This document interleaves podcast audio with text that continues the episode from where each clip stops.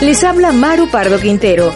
Quiero darles la bienvenida a Clientes para toda la vida, un nuevo audiolibro del Taller del Éxito, empresa líder en el campo de la producción y distribución de audiolibros, de desarrollo y crecimiento personal y profesional en el mundo de habla hispana. La base del éxito de cualquier empresa está en su capacidad para crear y mantener clientes. Independientemente de que nuestra empresa sea una compañía multinacional, un pequeño negocio o una empresa de venta directa o mercadeo a multinivel, su éxito va en proporción directa al número de clientes que logren crear, atender y mantener. Particularmente porque varios estudios realizados en el campo de las ventas han demostrado que cuesta entre 5 y 10 veces más el atraer y conquistar a un nuevo cliente que el mantener a un cliente ya existente. En Clientes para toda la vida, el doctor Camilo Cruz nos mostrará cómo brindando una gran atención y un excelente servicio podemos crear clientes leales, aumentar las ventas y construir una carrera altamente productiva. El doctor Camilo Cruz es considerado uno de los más influyentes y energéticos escritores y conferencistas de nuestro continente. Sus más de 20 obras bestsellers internacionales, con ventas de más de un millón de ejemplares, lo han convertido en uno de los escritores latinos más prolíficos en los Estados Unidos. Su libro, La Vaca, recibió el Latino Book Award como el mejor libro de desarrollo personal en español en Estados Unidos. El Dr. Cruz es uno de los conferencistas latinos más solicitados en Estados Unidos, Latinoamérica y Europa. Ejecutivos y profesionales de empresas como Coca-Cola, Goodyear, Telcel, Aventis, Mattel, 3M y Cemex asisten cada año a sus seminarios en busca de ideas y estrategias sobre cómo incrementar sus ventas, expandir sus mercados y volverse inolvidables con sus clientes. Así que bienvenido a este viaje que nos mostrará todo aquello que debemos hacer antes, durante y después de la venta, de manera que cada nuevo cliente pase de ser un cliente de una sola compra a ser un cliente para toda la vida.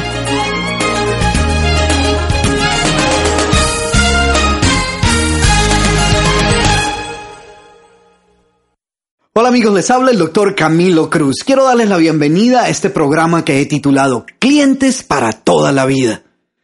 ¿Te imaginas qué ocurriría si todo cliente que compre uno de tus productos eh, se convirtiera en un cliente para toda la vida? Si eres un representante de ventas y trabajas por comisión, ¿te imaginas qué clase de ingresos tendrías si todos tus clientes fueran un 100% fieles a ti, a tu producto y a tu empresa? O si trabajas en la industria de la venta directa o el mercado multinivel, ¿te imaginas qué ocurriría con tu negocio si toda persona a la que le vendes un producto o a quien auspicias en tu negocio mantiene esta relación para toda la vida? Tristemente, muchos vendedores ven esto como una imposibilidad o como un concepto que no es práctico y en lugar prefieren creer que las ventas requieren identificar un cliente potencial, hacerle una presentación de nuestro producto o servicio o negocio, tratar de cerrar la venta, esperar que no la cancelen o devuelvan el producto y olvidarnos de él y salir tras otro cliente. Y aunque tú puedes escoger este sistema si así lo prefieres, la verdad es que es mucho más ineficiente, más desgastante, menos productivo y no te brinda la oportunidad de aprovechar al máximo la relación que has desarrollado con tus clientes. Ahora bien, yo no sé por qué alguien en su sano juicio decidiría escoger este camino. Lo único que se me ocurre pensar es que la razón por la cual no creemos que podamos tener clientes para toda la vida es porque en esta sociedad de consumo, donde todo se mueve tan rápido, donde la competencia es brutal, muchas veces no nos detenemos a pensar sobre si lo que estamos haciendo está bien o está mal. Así que algo que quiero pedirte antes de empezar este programa es que abras tu mente a considerar algunas ideas que nos van a mostrar que es posible tener clientes y asociados para toda la vida. Y te pido que abras tu mente porque es posible que después de escuchar este programa descubras que vas a tener que hacer algunos cambios en la manera en que has venido trabajando hasta este momento. Porque después de todo, como dice aquel viejo adagio, si continúas haciendo lo mismo que has venido haciendo hasta ahora, continuarás obteniendo los mismos resultados que has venido obteniendo hasta ahora. Quiero empezar compartiendo contigo algo que escuché hace poco de Tom Peters, el gran gurú de los negocios, que me pareció muy gracioso sobre las ventajas competitivas de las empresas modernas en esta sociedad de consumo. Él decía que una de las mayores dificultades que encuentran las empresas modernas para competir en esta sociedad de consumo es que existe un exceso de compañías muy similares, donde trabajan empleados similares con educación y experiencia similar, que producen ideas similares y fabrican productos bastante similares, con precios y calidades relativamente similares, y todas ellas tienen un propósito similar, y es que quieren ser diferentes.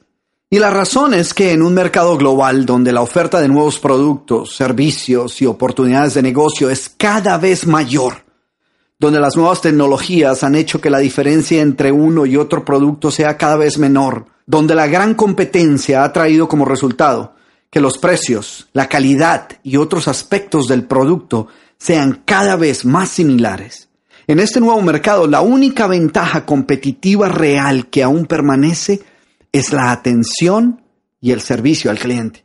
Este factor, más que cualquier otro, es lo que el cliente tendrá en cuenta al momento de decidir qué comprar y qué no. Es imposible hablar de cómo triunfar en el campo de las ventas sin emplear una gran cantidad de tiempo hablando de la atención al cliente. Por esta razón, en mi programa Poder sin Límites en las Ventas, dediqué gran parte de él a la idea de que la atención al cliente comienza desde el momento en que estás haciendo la presentación de tu producto. Continúa durante el proceso de cierre y venta del producto y si quieres que este sea un cliente para toda la vida, pues esa atención nunca termina. Si tú estás en el campo de las ventas, ya sea que seas representante de ventas y estés visitando habitualmente nuevos clientes, o que seas un distribuidor independiente que frecuentemente estás compartiendo un producto o una oportunidad de negocio con otras personas, y no has escuchado ese programa, tienes que escucharlo. Porque las ideas que obtendrás ahí sobre qué es lo que hacen los vendedores más productivos, para ganarse la confianza y la lealtad de sus clientes, o sobre cuáles son las razones más comunes por las cuales las personas no compran, o sobre cómo tomar las objeciones que el cliente pueda tener y utilizarlas para cerrar la venta, estas ideas no las encuentras en ninguna otra parte. Así que te recomiendo que lo escuches. Ahora bien, para entender qué es la atención al cliente, ¿Y cómo es que esta te puede dar a ti una ventaja competitiva que te haga inolvidable con tus clientes y que te ayude a crear clientes para toda la vida? Es importante primero entender cuál es el propósito de una empresa. Porque todos hemos escuchado alguna vez una de las siguientes frases que muchas empresas utilizan. Frases como, en nuestra empresa el cliente es número uno. O nuestros clientes son la base de nuestro crecimiento o nosotros trabajamos para nuestros clientes, o ellos son la fuerza que nos impulsa a ser cada vez mejores, o muchas otras frases que suenan bien, que nos dejan ver las buenas intenciones de la empresa, pero que muy pocas veces se cumplen. En otras palabras, estas no pasan de ser lemas de mercadeo o eslóganes publicitarios que nunca se traducen en hechos reales. Entonces, la primera pregunta debe ser, ¿cuál es el propósito de la empresa? Y ten cuidado con una cosa, porque tú puedes estar pensando, bueno, Camilo, pero yo no tengo ninguna empresa, yo soy distribuidor independiente o yo soy un vendedor que representa varias empresas. Si este es tu caso, tú eres tu empresa. Así que pregúntate, ¿cuál es mi propósito como empresa? Y cuando yo hago esta pregunta en un seminario donde hay 100 o 200 empresas distintas, pues encuentro muchas respuestas diferentes. Algunos responden que el propósito de la empresa es ganar dinero y generar utilidades. Otros dicen que el propósito de la empresa es capturar un mayor sector del mercado y aumentar su volumen de ventas. Otras personas dicen que el propósito es el de ser líder en su industria. En fin, he escuchado muchas razones que las personas creen que son el propósito de una empresa. Y después que escucho todas estas razones, comparto con ellas el que yo creo es el verdadero propósito de una empresa. Y después los invito a que pensemos en él, que lo analicemos y lo discutamos para ver si está errado o si ellos tienen la razón, o si quizás el verdadero propósito es otro que ninguno de los dos había pensado. Y siempre sucede lo mismo. Al final de nuestra discusión encontramos que este es en realidad el propósito de cualquier empresa. Así que ¿Cuál es el propósito de una empresa? Pues es muy sencillo. El propósito de una empresa es crear y mantener clientes. Muchas personas erróneamente creen que el propósito de una nueva empresa es generar ganancias. Sin embargo, a pesar de que este puede ser el propósito de la persona que empieza el negocio, este no es el propósito del negocio. Recuerda que un negocio se convierte en una entidad independiente de las personas que lo fundaron, con metas, requisitos y necesidades propias. Pero tú estarás pensando, a ver Camilo, ¿cómo es eso que el propósito de una empresa no es generar ganancias? Efectivamente, las ganancias y utilidades no son el propósito en sí. Ellas son simplemente una medida, un termómetro de qué tan bien está la empresa cumpliendo con su propósito.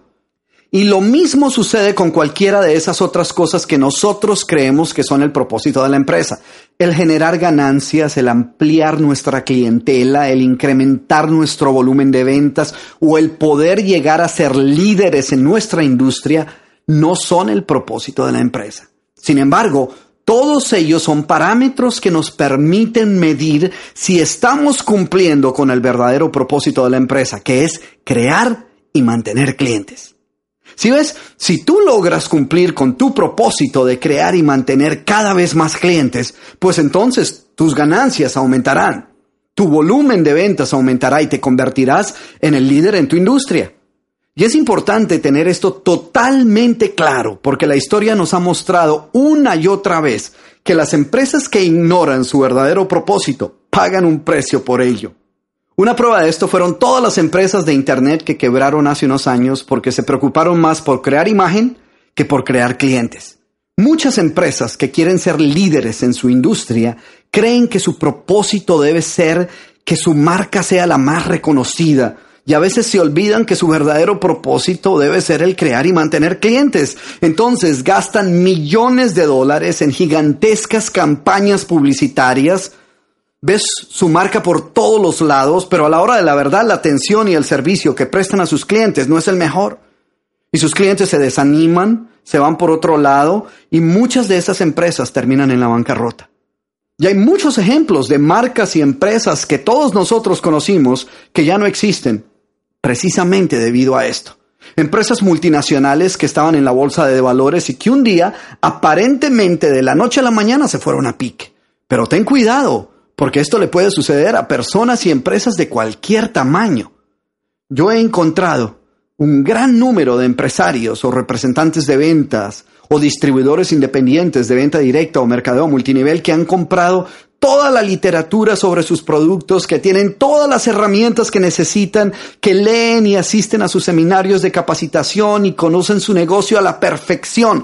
El único problema es que se les ha olvidado que su verdadero propósito es crear y mantener clientes y por esta razón nunca ven resultados en su negocio. Entonces, todas las ideas, estrategias y técnicas que trataremos en este programa tienen un solo propósito y es ayudarte a crear más y más clientes y a mantenerlos para toda la vida.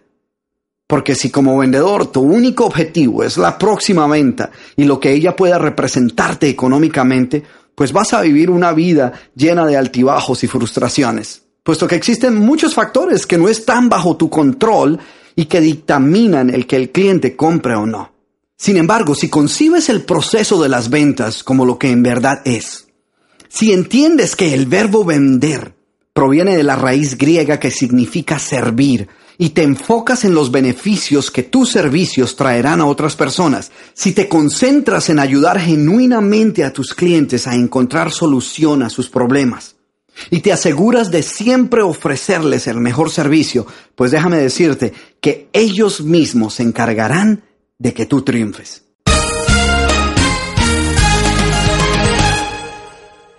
Entonces, he aquí el primer gran principio que debemos tener en cuenta si queremos crear clientes para toda la vida. Si sus ganancias o las ganancias de su empresa están muy lejos de ser lo que usted esperaba, es vital que tome el tiempo necesario para examinar todos los aspectos que de una u otra manera influyen en su capacidad para crear y mantener clientes. Aspectos como la calidad y precio del producto, las técnicas de venta que está utilizando, y la atención y el servicio que está brindando a sus clientes. En los siguientes minutos, el Dr. Cruz nos dirá cómo crear una relación larga, fructífera y productiva con nuestros clientes, asegurándonos que prestamos atención a todos estos aspectos. El tener gran éxito en el campo de las ventas y convertirnos en el tipo de persona con la cual otros quieren hacer negocios. El tipo de vendedor que se ha ganado la lealtad de sus clientes, que con frecuencia recibe referidos de ellos y que es parte del 20% más productivo. Esto no es el resultado de la suerte o la coincidencia, es el resultado de un plan, de una estrategia puesta en marcha. Y esto es precisamente lo que quiero hacer ahora, compartir contigo una estrategia que sin duda alguna te va a permitir crear clientes para toda la vida. La estrategia es bien sencilla, la he llamado antes, durante y después. Y como el nombre lo indica, pues se basa en tu relación con tu cliente, en el trato y en lo que debes saber de él antes de la venta, durante la venta y después de la venta. Porque muchas personas erróneamente creen que la atención y el servicio son algo que ocurre después de la venta una vez la persona se ha convertido en cliente. Pero lo cierto es que si no prestamos atención a nuestra relación con esta persona desde un comienzo, pues nunca va a llegar a convertirse en nuestro cliente. O si lo hace, va a ser uno de esos clientes de una sola venta. Y eso no es lo que nosotros queremos. Eso es lo que hace el vendedor común y corriente, el que no logra mayor éxito en su carrera profesional. Él tiene su lista de prospectos y clientes potenciales, pero se le ha metido en la cabeza que para qué desperdiciar tiempo y esfuerzo en aquellas personas que no van a comprar. Tan absurdo como pueda sonar, él o ella están reservando la atención especial para aquellas personas que decidan ser sus clientes una vez que decidan serlo y no antes porque sus expectativas son bajas. Cuando están frente a un cliente potencial, ellas quieren descifrar rápidamente si a esta persona vale la pena invertirle tiempo y esfuerzo o no. Los vendedores exitosos se comportan de otra manera.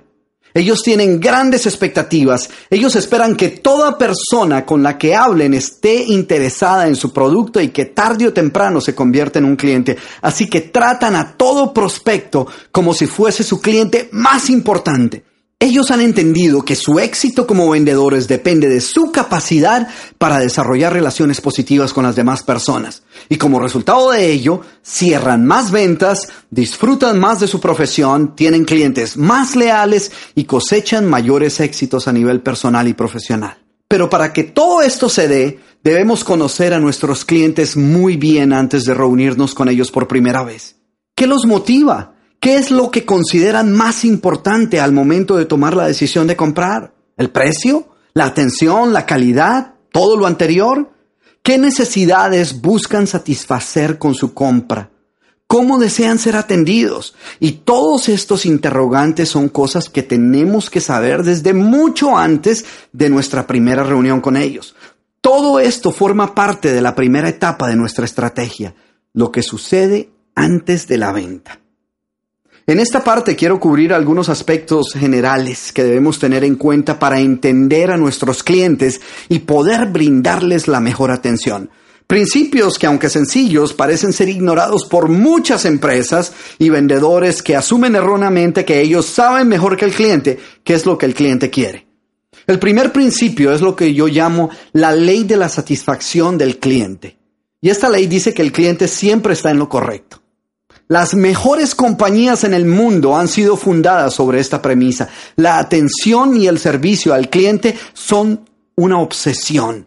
Las compañías que se encuentran a la vanguardia en sus campos de acción son aquellas para las cuales la satisfacción del cliente es la fuerza motriz más importante en la empresa. Las empresas que han entendido esta ley como su razón de ser y no como un simple eslogan de mercadeo, saben que son las personas las encargadas de llevar satisfacción al cliente.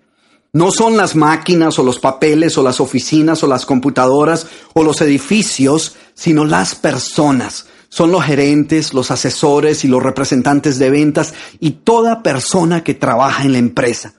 Por esta razón, las compañías más exitosas tienen políticas de atención y servicio al cliente suficientemente claras y precisas, y todas las personas dentro de la organización han aceptado el compromiso de tratar al cliente con la importancia, el respeto y el afecto que él se merece.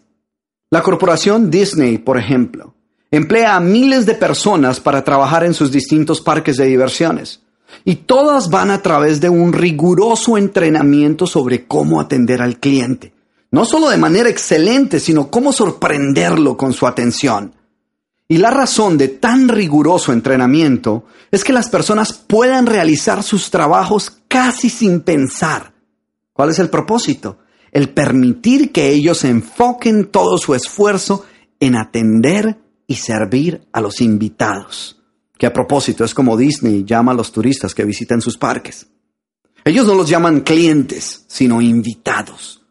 Y si tú alguna vez has estado en uno de sus parques de diversiones o en una de las tiendas o hoteles, te habrás dado cuenta que ellos toman muy en serio la atención al cliente. Si tú estás en el campo de las ventas, seguramente ya te has dado cuenta que la única manera de satisfacer al cliente es darle más de lo que él espera, lo cual requiere obviamente que sepamos cuáles son sus necesidades y qué es lo que ellos consideran importante. A esto es precisamente a lo que me refiero cuando hablo de sorprender al cliente. Hace poco estaba en la ciudad de Dallas, Texas, ofreciendo un seminario. En el hotel Adams Mark en el cual me quedé, llamé por la noche como siempre lo hago para pedir que al día siguiente me despertaran a las 6 de la mañana. La persona me preguntó, ¿le provoca un jugo de naranja o un café con su despertador? Era la primera vez que me preguntaban esto, así que dije, pues sí, muy bien. Al otro día sonó el teléfono a las seis de la mañana para despertarme y a los cinco minutos alguien estaba tocando en la puerta. Cuando abrí, ahí venía mi taza de café y mi jugo de naranja. La verdad, yo no sé cuál es el costo de una taza de café y un jugo de naranja, pero lo que sí sé es que ese detalle les ganó un cliente para toda la vida.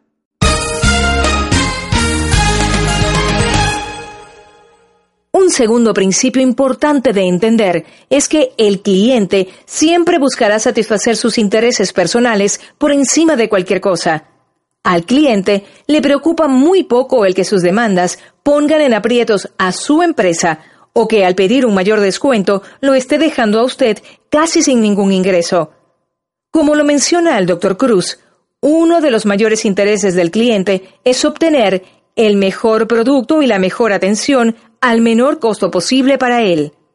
En los siguientes minutos veremos qué están haciendo algunas empresas para sorprender a sus clientes con una atención que haga de ellos clientes leales. Ahora, es importante entender que el cliente no demanda más y exige más a un menor costo porque no le preocupe la suerte de tu empresa o porque no esté preocupado por el vendedor lo que sucede es que él o ella está más preocupado por sí mismo, por su bolsillo y su propia satisfacción. Eso es todo. Por esta razón siempre he creído que toda empresa debe empezar con el cliente en el centro. Uno de los peligros más grandes que cualquier empresa puede correr es perder el contacto con sus clientes y las necesidades que ellos buscan satisfacer. Recuerda, la razón de ser de las empresas son los clientes. ¿Por qué? Déjame preguntarte nuevamente. ¿Cuál es el propósito de la empresa? Exactamente, el crear y mantener clientes. Y la verdad es que no hay nada imposible cuando se quiere. A pesar de que muchas veces los clientes piden cosas casi imposibles, lo cierto es que con un poco de esfuerzo se puede conseguir lo que él desea. Por ejemplo, la cadena hotelera Ritz Carlton, uno de los pocos ganadores de la medalla Baldrige a la calidad en ese sector, ha tomado medidas fuera de lo común para sorprender a sus clientes con un mejor servicio. Por ejemplo, todo empleado, empezando con los dependientes, el botones, los camareros y las amas de llaves, pueden gastar hasta un par de cientos de dólares en cualquier momento y de manera inmediata para corregir algún error o queja que el cliente haya presentado. Y lo pueden hacer sin tener que esperar a recibir la aprobación de su jefe o superior. Si un cliente perdió su cámara fotográfica o su vestido accidentalmente resultó arruinado durante la cena en el restaurante del hotel, tanto el botones como el administrador del restaurante están autorizados para girar inmediatamente un cheque por el valor de la cámara o del vestido. Este ejemplo es clara evidencia de qué tan lejos algunas empresas están dispuestas a ir para asegurarse que están respondiendo a las necesidades del cliente y están prestando un servicio de gran calidad. Ah, y aquí quiero hacer énfasis en un principio muy, muy importante y es cumple siempre todo lo que prometas. Porque hay muchos vendedores y empresas que con tal de cerrar la venta prometen cualquier cosa y a la hora de la verdad o no pueden cumplir o no les interesa cumplir lo prometido. Porque la inmensa mayoría de los vendedores y las empresas dicen estar dispuestas a proveer un gran servicio a sus clientes. Y digo dicen porque su compromiso les dura hasta que tienen que lidiar con una queja o un reclamo por parte de ellos. Y ahí todo cambia. De repente se olvidan de su compromiso de satisfacción total. Yo siempre he dicho, ¿quieres ver qué tan comprometida está una empresa con prestar la mejor atención y servicio a sus clientes? No mires sus campañas publicitarias, ni los evalúes al momento de hacer la presentación de su producto o su negocio. Evalúa la manera como responden ante una queja por parte de sus clientes. La mayoría de ellos se descompone, no quieren saber de sus clientes. De repente el cliente deja de ser número uno y pasa a ser una molestia. Y lo que más me frustra de esta posición es que una queja es algo positivo. Sí, sí, me oíste bien. Si lo pones a pensar en ello, una queja es algo positivo. En términos sencillos, una queja no es más que una indicación de que nuestro cliente encuentra que sus expectativas sobre nuestro producto o servicio no han sido satisfechas con la calidad esperada. Lo más interesante de todo es que mientras la empresa promedio ve las quejas como una molestia, las empresas excelentes saben que esos clientes les están haciendo un gran favor al señalar su inconformidad, ya que les permite verificar y mejorar sus procedimientos, su servicio, su calidad y su oferta. Un gran ejemplo de esto fue cómo respondió la corporación Disney hace muchos años a la queja de muchos de sus invitados sobre las largas filas que debían hacer para entrar a cualquiera de las atracciones, las cuales impacientaban tanto a los niños como a los padres. Disney creó un equipo con el único propósito de estudiar este problema. El objetivo era descubrir qué tanto tiempo podía la gente esperar en una fila antes de que hubiese necesidad de crear una distracción para que no se impacientaran o se desesperaran. Y como resultado de esta investigación, Disney colocó televisores a lo largo de todas las filas de entrada a cualquiera de sus atracciones Puso espejos en ciertos sitios estratégicos, ya que descubrió que estos ayudaban a bajar el nivel de estrés de las personas mientras esperaban en la línea, y creó otra serie de distracciones para ayudar a sus invitados a tener una mejor experiencia en cada atracción. ¿Sí ves?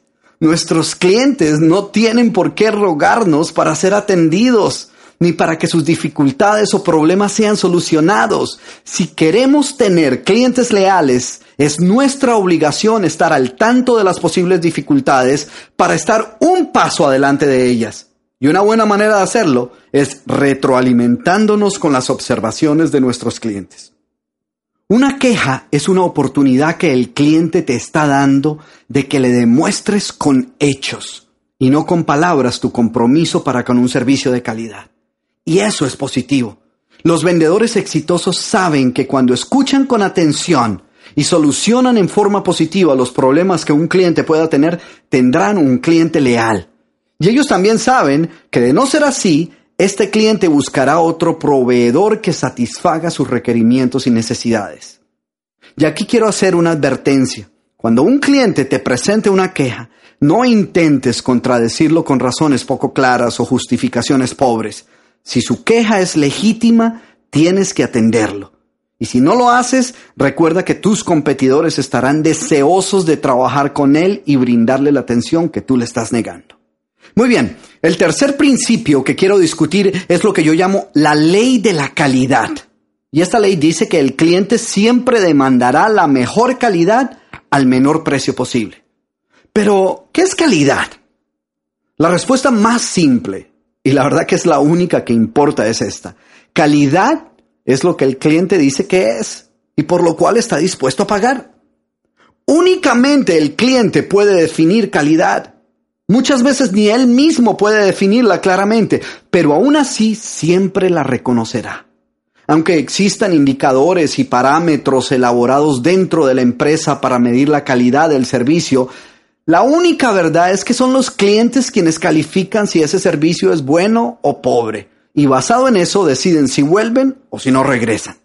Las empresas excelentes han entendido que por muy bueno que sea un servicio, siempre se puede mejorar.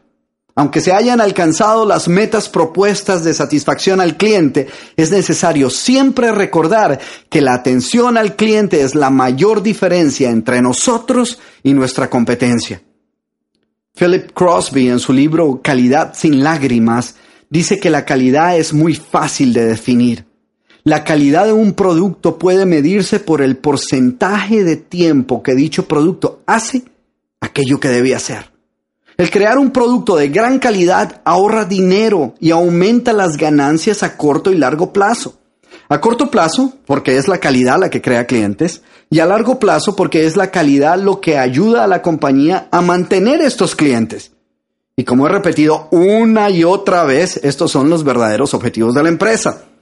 Así que es importante tener presente que el éxito de una compañía es directamente proporcional al nivel de calidad con que el cliente percibe el producto. Cuando el cliente tiene que tomar una decisión entre un producto caro y uno barato, si sus finanzas se lo permiten, él escogerá siempre el producto más caro, porque un precio alto generalmente es asociado con una mejor calidad. Y esta percepción de una mejor calidad reduce el sentimiento de inseguridad y ansiedad asociados con el comprar un producto barato. Los clientes son conscientes que son muy escasas las ocasiones cuando ellos recibirán buena calidad por un precio muy bajo. Y esto contradice la vieja creencia que existe de que el cliente lo único que le interesa es obtener el producto o el precio más bajo. Eso es falso. Si eso fuera cierto, no tendríamos personas pagando 4 dólares con 50 centavos por una taza de café en Starbucks cuando podrían comprarla por menos de un dólar en la tienda de la esquina. Si tú necesitas hacerte una operación delicada, tú no seleccionas tu médico diciendo, bueno, consígueme el médico más barato que encuentres. No, tú buscas el mejor médico posible que se acomode a tu presupuesto. Es más, tú estarías dispuesto inclusive a ampliar tu presupuesto si percibes que esto te va a dar acceso a un cuidado médico de mejor calidad, ¿no es cierto? Así que el precio no es todo.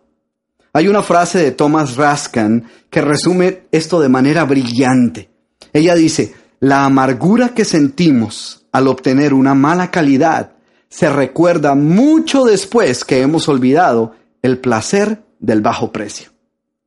Compañías cuyos productos estén asociados con excelente calidad gozan de largos años de prosperidad en sus negocios. Así que ahí tienes tres principios importantes que debes tener en cuenta si quieres crear clientes para toda la vida.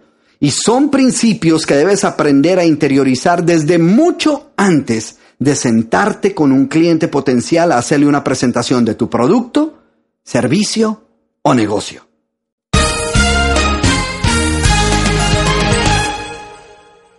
Ahora bien, ¿cómo responde el cliente cuando sus necesidades no han sido satisfechas o cuando la calidad del producto o el servicio recibido no es lo que él o ella esperaba? Porque algunos vendedores y algunas empresas actúan como si al perder un cliente no les estuviese costando nada. Y lo cierto es que conseguir clientes en estos días, cualquiera que sea tu negocio, no es tan fácil como pareciera. Por tanto, debemos hacer todo lo que esté a nuestro alcance para conseguir que todo cliente permanezca con nosotros por siempre. Quiero compartir contigo algunas estadísticas para que pienses acerca de cuánto vale en realidad perder un cliente. Primero, Cuesta entre 5 y 10 veces más el atraer y conquistar a un nuevo cliente que el mantener a un cliente ya existente. Así que piénsalo, el proveer un servicio de alta calidad le ahorrará dinero a tu empresa. Segundo, todo cliente no satisfecho comparte su insatisfacción con otras personas. Ellos no se quedan calladitos, no, ellos comparten su mala experiencia con por lo menos 10 de sus familiares, amigos y conocidos, y tanto como un 12% la comparten con 20 o más personas. ¿Qué sucede, por ejemplo, cuando ves una película que resultó mala, o vas a un restaurante y la comida o el servicio no te agradó? Le cuentas a cuanta gente puedas. Ahora, la buena noticia es que los clientes satisfechos también comparten su entusiasmo con otras personas. Tercero, ten presente que de 20 clientes que se encuentran insatisfechos con tu producto o servicio, 19 ni siquiera se tomarán el tiempo para dejártelo saber. Y 14 de ellos inmediatamente tomarán la decisión de hacer negocios con otra persona. Y vuelvo y repito, en muchos casos la atención y servicio al cliente es el único factor que distingue a una empresa de la otra. Esto hace que esta sea la ventaja competitiva más importante. De manera que debemos responder a las necesidades de nuestros clientes o no estaremos en posición de competir. Cuarto, hasta un 90% de los clientes insatisfechos no comprarán nunca más uno de tus productos y ni tan siquiera se tomarán la molestia de darte ninguna explicación. Quinto, 96% de los clientes insatisfechos nunca se quejan acerca del pobre servicio o la mala atención. Interiormente ellos piensan que de nada servirá quejarse, ya que usted o no les está escuchando o simplemente ignorará sus quejas. Por esta razón ellos consideran una pérdida de tiempo el estar quejándose. Sin embargo, cuando un cliente se siente bien atendido y por alguna razón experimenta algún problema con nuestro producto o servicio, él no vacilará en hacérnoslo saber, ya que espera que le resolvamos la situación en forma rápida y oportuna. Así que una queja es una muestra de que el cliente cree en nosotros que cree que solucionaremos su problema y está dispuesto a darnos una oportunidad de manera que no tenga que ir a otro lado a hacer negocios. Y eso es una buena noticia, ¿no crees? Así que bienvenidas las quejas. Bien, sexto, y aquí viene la confirmación de lo que acabo de decir. 95% de los clientes insatisfechos volverán a convertirse en clientes leales si sus objeciones y dificultades son solucionadas prontamente. Siempre debemos tener presente que los clientes estarán dispuestos a pagar más con tal de recibir un mejor servicio. Cuando un cliente presenta una queja, la única pregunta que debemos hacer es, ¿qué puedo hacer para solucionar dicho problema? Muy bien, así que estos son los principios de la atención al cliente del servicio y la calidad que debemos tener presentes desde mucho antes de entrar en contacto con ellos. Recuerda que por eso llamé a esta fase antes de la venta. Y quise terminar esta sección con estas estadísticas para que entiendas que tus clientes no necesariamente esperan perfección o los precios más bajos del mercado, sino más bien desean un gran servicio y quieren ser atendidos con el respeto y la consideración que ellos se merecen. Eso es todo. Si tú estás dispuesto a hacer esto, podrás crear clientes para toda la vida.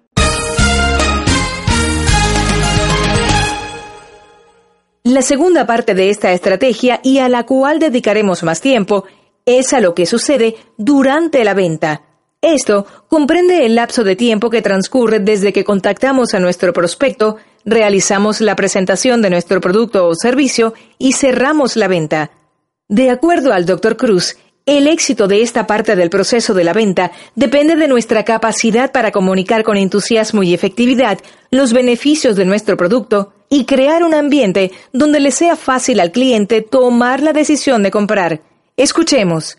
En cualquier presentación de ventas hay tres partes actuando de manera simultánea, el vendedor, el producto o servicio y el cliente. Y para que dicha presentación culmine en una venta y sea el comienzo de una nueva relación de negocios que puede durar toda una vida, debe haber armonía entre estas tres partes. Ahora bien, la buena noticia es que como vendedores todos podemos ejercer mucha influencia en todas y cada una de estas partes. No solo tenemos total control sobre nuestra propia actitud y manera de actuar, sino que tenemos también la capacidad de escuchar a nuestro cliente, de interpretar sus preocupaciones y por ende de guiarlo y ayudarlo a tomar la decisión de comprar. Y nótese que no dije presionarlo a comprar o hacer que compre o intimidarlo para que compre, porque no se trata de eso. Es más, todas estas tácticas son incorrectas si queremos construir una carrera productiva en el campo de las ventas. Por eso dije ayudar a nuestro cliente a tomar la decisión de comprar. También ejercemos una gran influencia sobre la manera como el cliente perciba nuestro producto. Todos nosotros transformamos el producto o servicio o negocio que estemos presentando de acuerdo a cómo decidamos presentarlo y en qué decidamos enfocarnos. Dependiendo del enfoque que quieras darle al producto, tu presentación puede ser totalmente distinta. Entonces, hablemos de estas tres partes, el vendedor, el cliente y el producto. Y empezamos por esta última, ya que es las otras dos en las cuales vamos a dedicar más tiempo. Hablemos del producto. Quiero que te imagines a tres vendedores que están ofreciendo exactamente el mismo producto. Los tres trabajan para la misma empresa y tienen más o menos el mismo conocimiento del producto y poseen toda la información necesaria sobre la empresa y el producto para hacer una excelente presentación. Ahora veamos qué pasa. El primero de ellos decide enfocarse en el precio. Él va preparado para responder a todas las objeciones que puedan presentarse sobre el precio del producto. Y a lo mejor él va preparado de esta manera porque él mismo ve el precio como una de las mayores objeciones. A lo mejor él cree que el producto es eh, realmente un poco caro para el mercado o comparado con los productos de la competencia. Por esta razón decide prestar especial atención a esta área. Ahora, el segundo vendedor decide enfocarse en las características del producto. Él sabe de memoria todos los componentes y qué es lo que cada uno de ellos hace. Es un experto sobre el funcionamiento de su producto y le encanta poder hacer demostraciones que le permitan al cliente ver todas estas características y componentes en acción. El tercer vendedor decide enfocarse en los beneficios que su producto trae para el cliente y su presentación va guiada a ayudarle al cliente a visualizarse disfrutando de estos beneficios. Quiero recordarles que es el mismo producto y el mismo cliente. Ahora, sin ir más lejos, ¿cuántos de ustedes saben que los tres vendedores seguramente no van a recibir la misma respuesta? Si tú llevas algún tiempo trabajando en el área de las ventas, pues ya sabes que el primero de los vendedores seguramente será rechazado debido a que él ya ve el precio de su producto como una objeción. Y déjenme decirles que si él lo ve como una objeción, su cliente lo verá como una objeción. Y de los otros dos vendedores, ¿quién creen ustedes que tiene mejor opción de cerrar la venta? Si me lo preguntas a mí, yo te respondería con una observación. Las personas no compran características, las personas compran beneficios mientras que ellos puedan verse disfrutando de estos beneficios. Es así de simple. Las personas no compran vitaminas o suplementos alimenticios, ellos compran la seguridad de saber que están consumiendo todo lo que su cuerpo necesita para tener una vida larga y saludable. Las personas no compran ropa, ellas compran las sensaciones de confort o elegancia o moda que un determinado tipo de ropa les hace experimentar. Ellas tampoco compran seguros de vida. Ellas compran la tranquilidad de saber que su familia no quedará desamparada en caso de que a ellos les ocurra algo. Ninguna persona compra aires acondicionados. Ellas compran la experiencia de frescura y bienestar que podrán experimentar en los días calurosos. Nosotros no compramos casas compramos el sueño de un hogar, ni compramos cremas antiarrugas, sino juventud. En otras palabras, olvídate del precio y las características del producto, porque tan importantes como ellas son, no son lo que el cliente verdaderamente compra. En lugar, dedícate a descubrir los beneficios más importantes de tu producto o tu servicio. Si deseas que tu cliente se enfoque en aquello que es verdaderamente importante acerca de tu producto o servicio o negocio, formúlate las siguientes preguntas. ¿Cuáles son los beneficios que mi producto le trae al cliente? ¿Qué beneficios provee mi producto que ningún otro producto del mercado provea? ¿Qué beneficios hacen que mis clientes o prospectos se puedan interesar en comprarlo? ¿Qué problema soluciona mi producto? ¿A qué necesidades responde? ¿Ves? Todas estas preguntas te van a ayudar a enfocar tu presentación en aquello que es verdaderamente importante para tu cliente.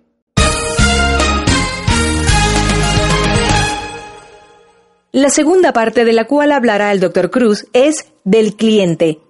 ¿Qué puede hacer el vendedor durante la venta para entender las necesidades del cliente, saber interpretar sus preocupaciones y poder así realizar una presentación de acuerdo a esta evaluación? Para hacerlo, el Dr. Cruz utilizará un modelo basado en los conceptos de la programación neurolingüística o PLN. El objetivo es descubrir el método o mapa mental que nuestro cliente utiliza para evaluar el mundo que lo rodea, de manera que podamos tener una mayor efectividad al momento de realizar nuestra presentación. Hace un par de décadas, los descubridores de lo que hoy se conoce como la programación neurolingüística o PLN encontraron que existen tres métodos básicos mediante los cuales las personas perciben el mundo que los rodea. El método visual, el auditivo y el sinestésico. Obviamente esto incluye a nuestros clientes. Las personas visuales ven el mundo, las auditivas lo oyen y las sinestésicas lo sienten. Todos nosotros utilizamos uno de estos tres métodos, de estos sistemas como medios para organizar e interpretar los diferentes estímulos que recibimos del mundo exterior. Es sencillo, si sabemos cuál es el método o mapa mental que prefiere utilizar cada uno de nuestros clientes para interpretar la información que recibe del mundo exterior, tendremos una herramienta muy útil para saber la mejor manera de comunicarnos con ellos. Y como todos sabemos, en el campo de las ventas esta puede ser la diferencia entre una carrera productiva, llena de logros y satisfacciones, o una llena de tropiezos y desencantos. Bien, empecemos con los clientes visuales. Ellos constituyen aproximadamente un 35% del total de la población. Estas personas comprenden algo mucho mejor si pueden verlo. ¿Cómo sabes si tu cliente piensa visualmente? Las personas visuales transforman en imágenes todo aquello que tú les digas. Así que si haces tu presentación utilizando palabras pintorescas y descriptivas, ellas seguramente sonreirán, le brillarán los ojos como muestra de que están comprendiendo y captando lo que dices. Las personas visuales utilizan expresiones como me encantaría que me mostrara el producto o esa me parece una idea brillante, ya me lo puedo imaginar o ya tengo una idea clara de lo que deseo adquirir. Todos estos términos se refieren al sentido de la vista, que es el que ellos favorecen. ¿Y cuál es la manera más efectiva de venderle a las personas visuales? Cuando les hagas una demostración, Muéstrale folletos de tu productos, utiliza gráficos e imágenes en tu presentación. La persona auditiva, por su parte, prefiere escuchar lo que sucede a su alrededor. Ellas constituyen aproximadamente el 25% de la población. Los auditivos prestan mucha atención a la manera como las demás personas dicen las cosas. Ellas suelen utilizar expresiones como no emplee ese tono de voz conmigo, por favor o hasta el momento no he escuchado nada de sustancia. O eso me suena bastante bien. Creo que por fin me ha sonado la campana. Cuénteme algo más al respecto. O me gustaría escuchar la opinión de otras personas. Si ves, todas estas palabras y expresiones son indicación de que tu cliente es auditivo. ¿Y cómo venderle a las personas auditivas? Pues dales la oportunidad de escucharse a sí mismas. Los clientes auditivos, más que cualquier otra persona, pueden literalmente venderse ellos mismos en el producto si tú solo le das la oportunidad. Así que cuando estés realizando una presentación de tu negocio o tu producto a un cliente auditivo, recuerda siempre resaltar cualquier característica auditiva del producto. Una persona auditiva que se encuentre comprando un automóvil puede tomar la decisión de hacerlo basado en la calidad del sonido de la radio o lo callado que es el motor, más que basado en la financiación, el color o el precio. Bien, ahora están finalmente las personas sinestésicas, que son el 40% de la población. Ellas actúan dejándose guiar por lo que sienten, por el tacto y las sensaciones que experimentan.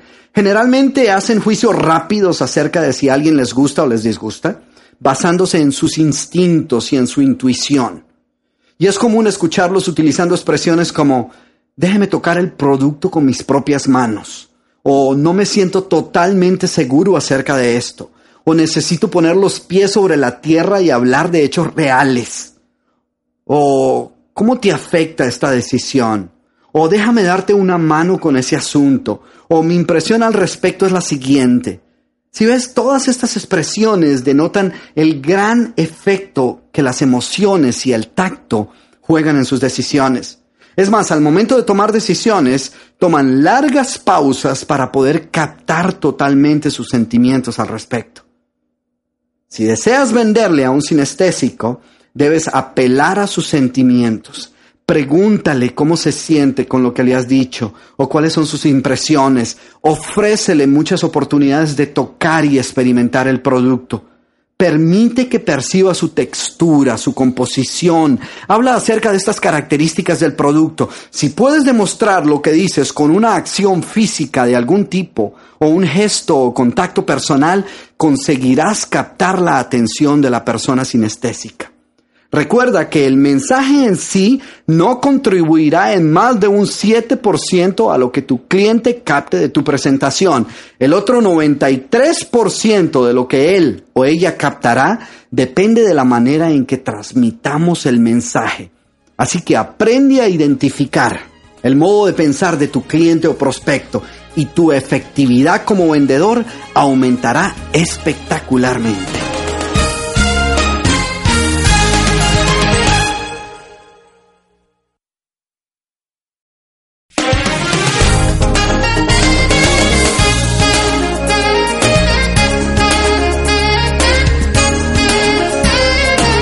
Durante esta segunda fase que incluye todo lo que ocurre durante la venta, hablamos de tres elementos. El producto, el cliente y el vendedor. Ya hemos hablado de cómo el vendedor tiene la capacidad de enfocar su presentación en los beneficios del producto. También hemos hablado de cómo descubrir el mapa mental del cliente para poder realizar una presentación que vaya acorde a su manera de pensar. Ahora, hablemos del tercer elemento, el vendedor. En los siguientes minutos, el Dr. Cruz nos mostrará cómo una de las cualidades más importantes de los vendedores exitosos es la de ser excelentes comunicadores.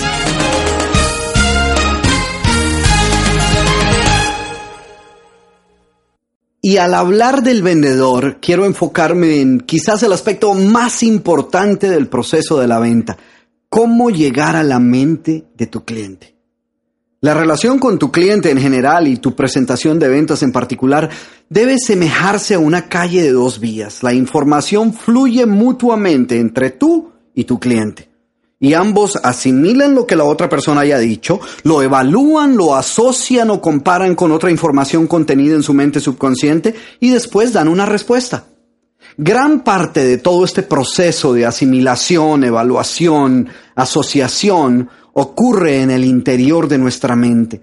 De manera que podríamos decir que es imposible comunicarnos con nuestros clientes o con cualquier persona a menos que logremos penetrar en su cerebro, en su mente. Por esta razón, una de las áreas más importantes de este programa es esta, en la cual hablaremos de cómo puedes tú, en tu papel de vendedor, o mejor dicho, de asistente de comprador, cómo puedes asegurarte que tu mensaje está llegando a la mente de tu cliente potencial. Y lo primero que debes tener en cuenta es que antes que la información llegue a la parte racional del cerebro, al centro de la toma de decisiones del cerebro, dicha información debe pasar a través de una puerta, de un puente, que es lo que se conoce como cerebro primario. Este cerebro primario es la parte instintiva, la parte intuitiva del cerebro.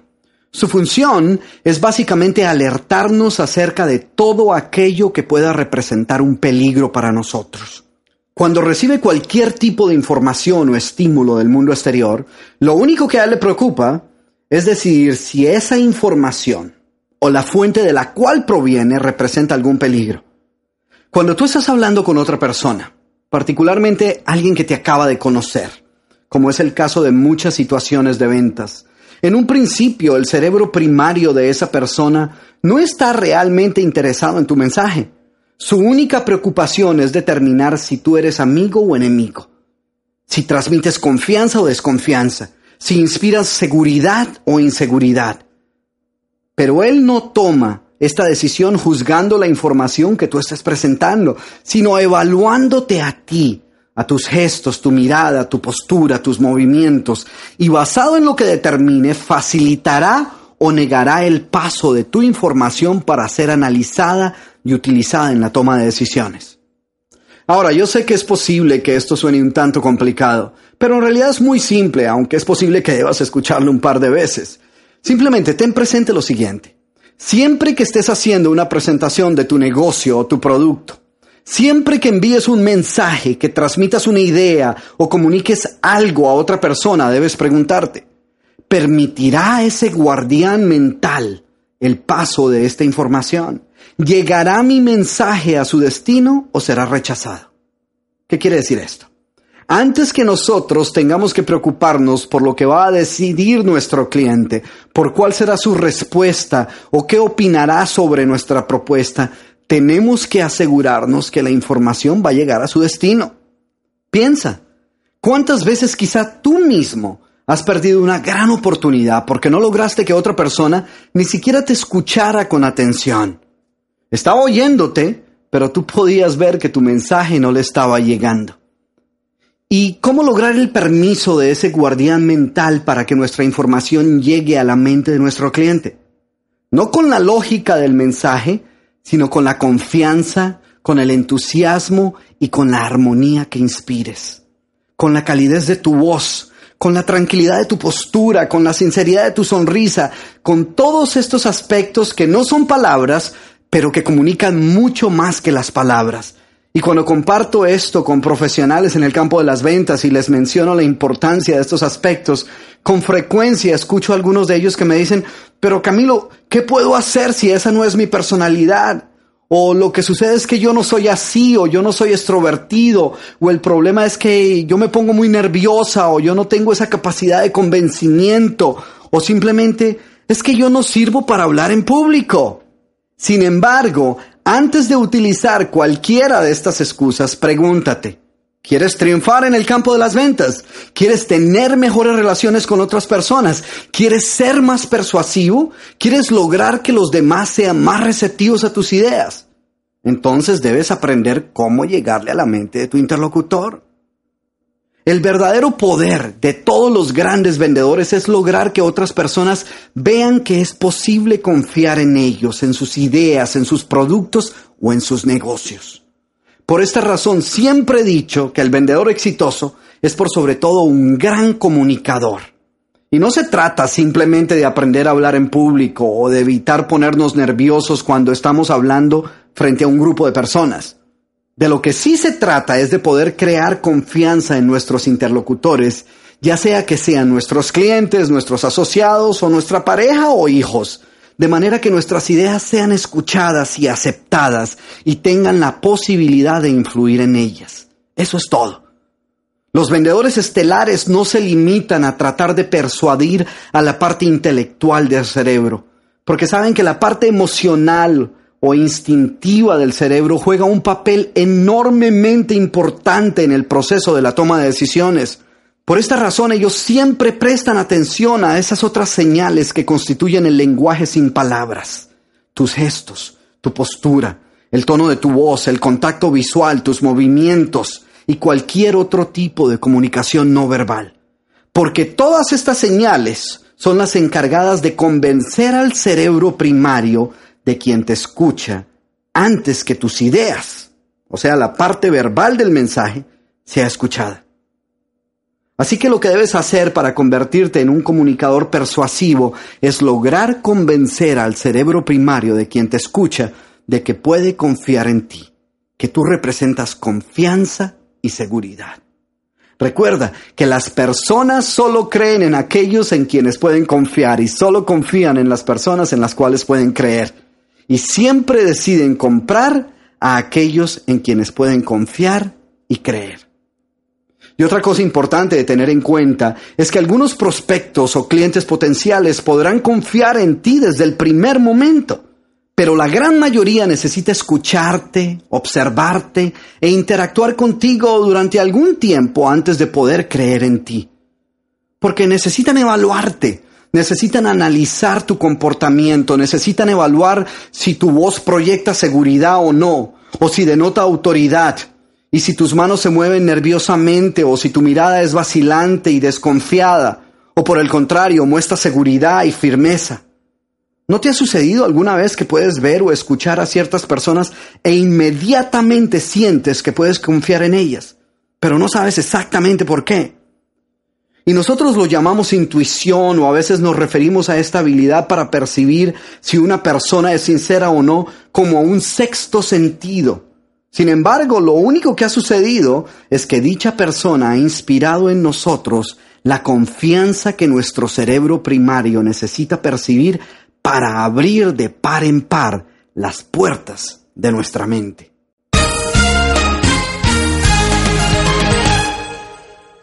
Ahora que ya sabemos qué es lo que abrirá las puertas del cerebro primario de nuestro cliente o prospecto, el Dr. Cruz nos hablará de seis áreas a las cuales debemos prestar especial atención si queremos crear confianza y seguridad en nuestro cliente, de manera que la presentación de nuestro negocio o producto sea escuchada. Empecemos con la primera área. De todos los gestos o comportamientos o señales que puede enviar una persona, ¿cuál crees tú que es la que logra inspirar más confianza en menos tiempo? Si dijiste una sonrisa, estás en lo correcto. Muchos experimentos e investigaciones psicológicas han confirmado lo que todos ya sabemos por instinto. Una persona que sonríe es más atractiva e inspira mayor confianza. Sonreír hace que uno se sienta más feliz y tranquilo. Y todas estas palabras que acabo de usar, atractivo, confianza, felicidad y tranquilidad, todas estas emociones crean una atmósfera que abre las puertas del cerebro primario. Todas ellas dicen, en mí se puede confiar, yo no represento ningún peligro. La sonrisa es sin duda alguna la expresión humana más fácilmente entendida y comprendida por todo el mundo. Hasta los bebés de pocas semanas de nacidos sonríen para expresar placer. Sin embargo, no todas las personas sonríen al mismo grado. Aquellos que sonríen poco seguramente descubrirán que las respuestas de los demás son menos amistosas. Y yo no entiendo cómo hay vendedores, y digo que los hay porque yo me los he encontrado, hay vendedores que no sonríen. Algunos de ellos se te acercan con una cara como si estuvieran enfermos y te preguntan si pueden ayudarte. Y a veces a mí me provoca decirles que son ellos los que parecen necesitar ayuda. Y lo peor de todo es que cuando les preguntas por qué no sonríen, te responden, es que yo soy así. Esa es mi personalidad. Y si tú que me estás escuchando eres una de esas personas que crees que te queda difícil sonreír, quiero que sepas que con un poco de esfuerzo consciente puedes aprender a sonreír para causar un efecto positivo en los demás. No hay mejor forma de mejorar la primera impresión que los demás se puedan formar sobre ti que sonriendo. La sonrisa es la mejor manera de empezar cualquier conversación de negocios. Una sonrisa es capaz de cambiar una atmósfera pesada y hostil, ya que expresa alegría, comprensión y tranquilidad. De igual manera, cuando mueves ligeramente la cabeza de manera afirmativa y sonríes mientras escuchas a otra persona, le estás dejando saber que la estás escuchando, que estás realmente interesada en lo que está diciendo. Cuando estás haciendo una presentación de negocios o le estás presentando un producto a uno de tus clientes, una sonrisa tuya le dice que estás sereno, que puedes confiar en ti, y que no te vas a enojar por nada de lo que se diga. Y puedes estar seguro que es mucho más fácil hacer negocios cuando te has encargado de comunicar estas ideas con anticipación. No quiero que pienses que estoy exagerando la importancia y el significado de la sonrisa, pero sí me gustaría que pensaras en ella como la señal no verbal más acertada para crear confianza. Es como un regalo que se hace y que a todo el mundo le cae bien. Ahora, una advertencia. Ten cuidado, porque si andas todo el día con una sonrisa de oreja a oreja, las demás personas pensarán o que estás promocionando alguna pasta dental o que no eres una persona realmente sincera. Así que hazlo con naturalidad, pero hazlo.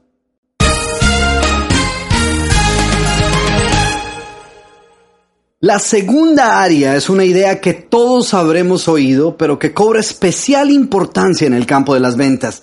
Y es que lo importante no es lo que digas, sino cómo lo digas.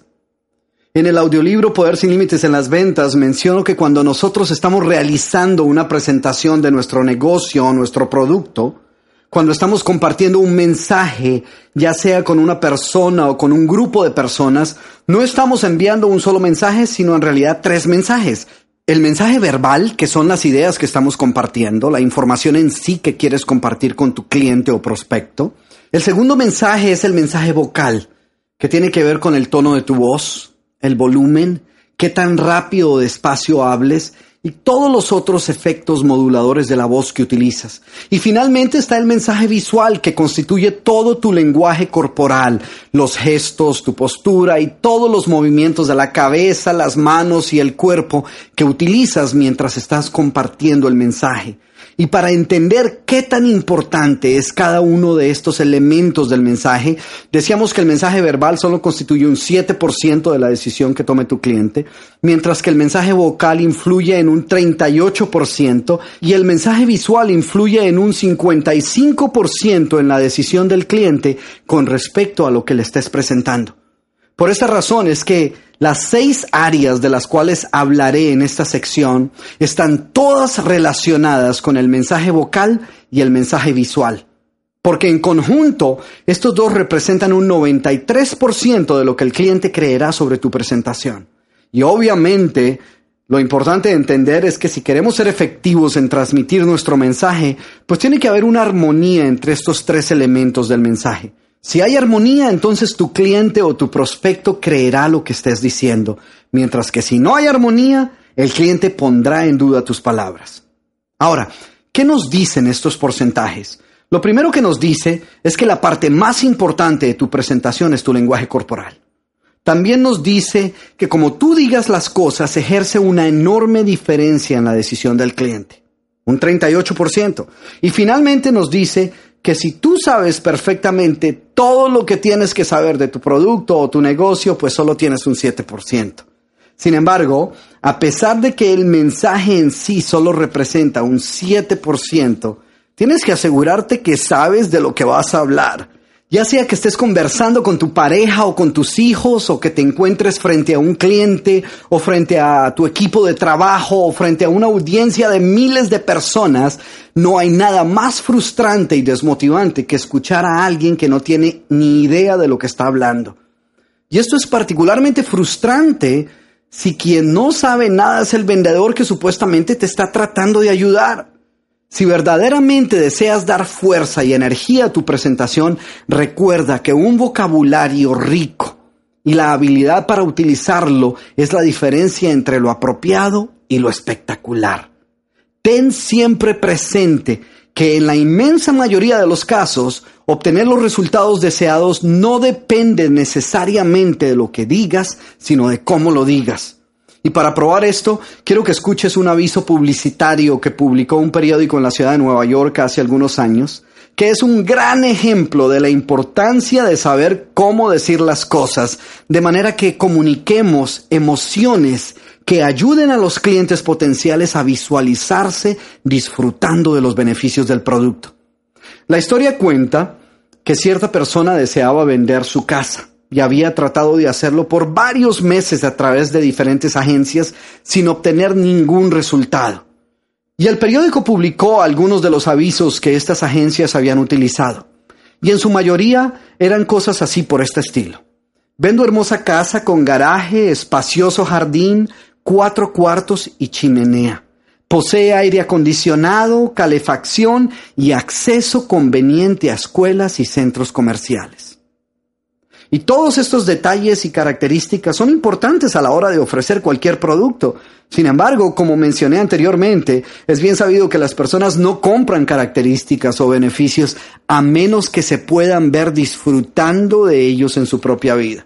En otras palabras, su decisión de comprar es más emocional que basada en argumentos lógicos. De manera que si deseamos ser efectivos en el campo de las ventas, tenemos que poder ayudar a nuestros clientes a crear y experimentar las emociones y sentimientos que les permitan tomar la decisión de comprar nuestro producto.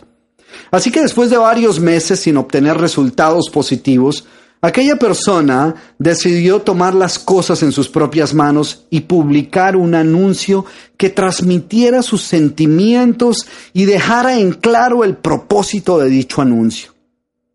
Y he aquí el anuncio que ella publicó. El aviso en letras grandes decía, extrañaremos nuestro hogar. Hemos sido felices en él, pero infortunadamente cuatro cuartos ya no son suficientes y por tal razón debemos mudarnos.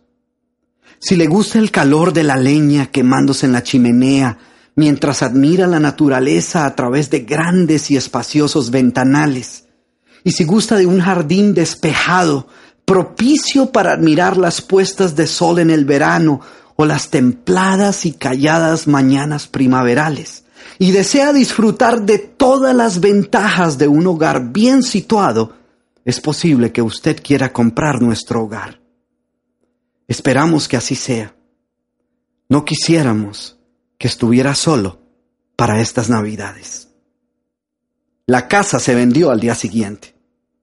Ahora bien, cuando tú como comprador lees este aviso, lo primero que te imaginas es una familia feliz para la cual Simplemente la casa ya es demasiado pequeña. No es que haya nada de malo con la casa, simplemente la familia ha crecido y necesita una más grande. Pero lo más importante es que te ayuda a visualizarte disfrutando de los beneficios que esa casa ofrece. Este es sin duda alguna el mejor ejemplo de que no es lo que digas, sino cómo lo digas. Así que aprende a decir las cosas.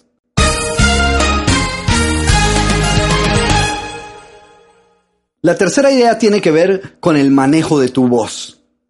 Y en esta área, más que en cualquier otra, se trata de mantener un balance. Es importante aprender a hablar pausadamente, pero no tan despacio que caigas en la monotonía.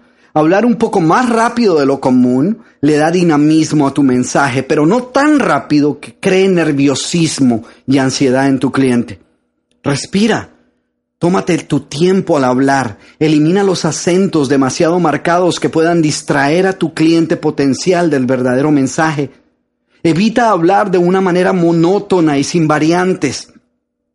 Aprende a utilizar varios volúmenes y tonos para dar fuerza a tu mensaje y transmitir diferentes emociones. Sube el volumen cuando sea necesario. Bájalo si quieres atraer la atención de tu cliente o dale más velocidad si deseas agregarle un mayor dinamismo a cierta parte de tu presentación.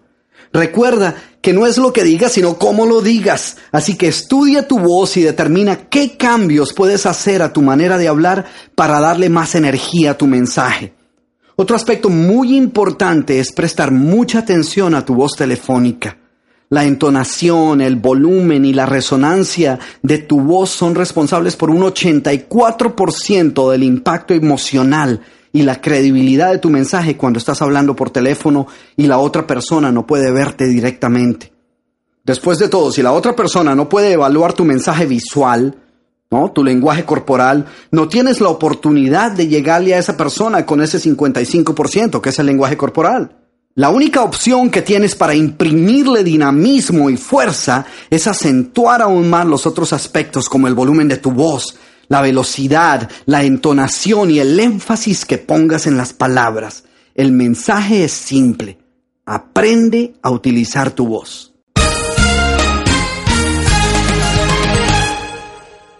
Las tres últimas ideas de las cuales el Dr. Cruz hablará forman parte de lo que es conocido como el lenguaje corporal es importante entender que cuando usted habla, todo su cuerpo habla. Muy pocas personas son conscientes de cuántas cosas revelan acerca de sí mismas con el lenguaje de su cuerpo y las expresiones de su rostro. De acuerdo al Dr. Cruz, debemos prestar atención a nuestra postura, a los gestos de la cara y a la manera como nos situemos en relación con las demás personas cuando les estamos hablando, ya que todo esto le inyectará o le restará fuerza a nuestro mensaje. Muy bien, la cuarta idea a la cual debemos prestar atención tiene que ver con el lenguaje de los gestos. Cuando estás realizando la presentación de tu negocio o tu producto, los ojos de quien te escucha se centran la mayor parte del tiempo en tu cara. De tal manera que debemos ver si todos los gestos que generalmente hacemos mientras hablamos nos están ayudando a comunicar nuestro mensaje, o si por el contrario se están convirtiendo en un obstáculo.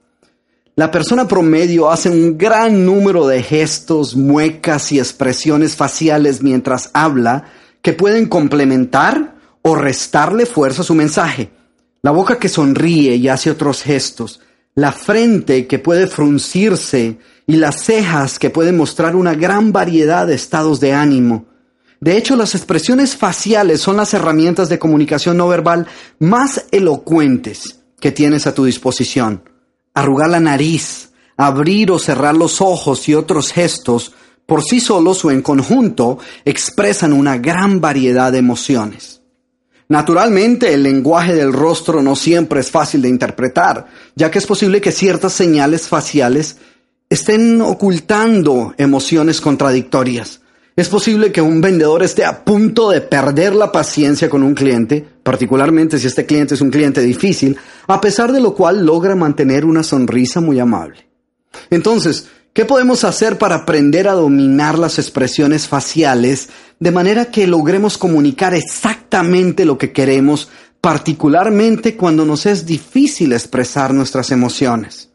Y digo esto porque muchas personas que se desempeñan en el campo de las ventas aseguran ser naturalmente tímidas.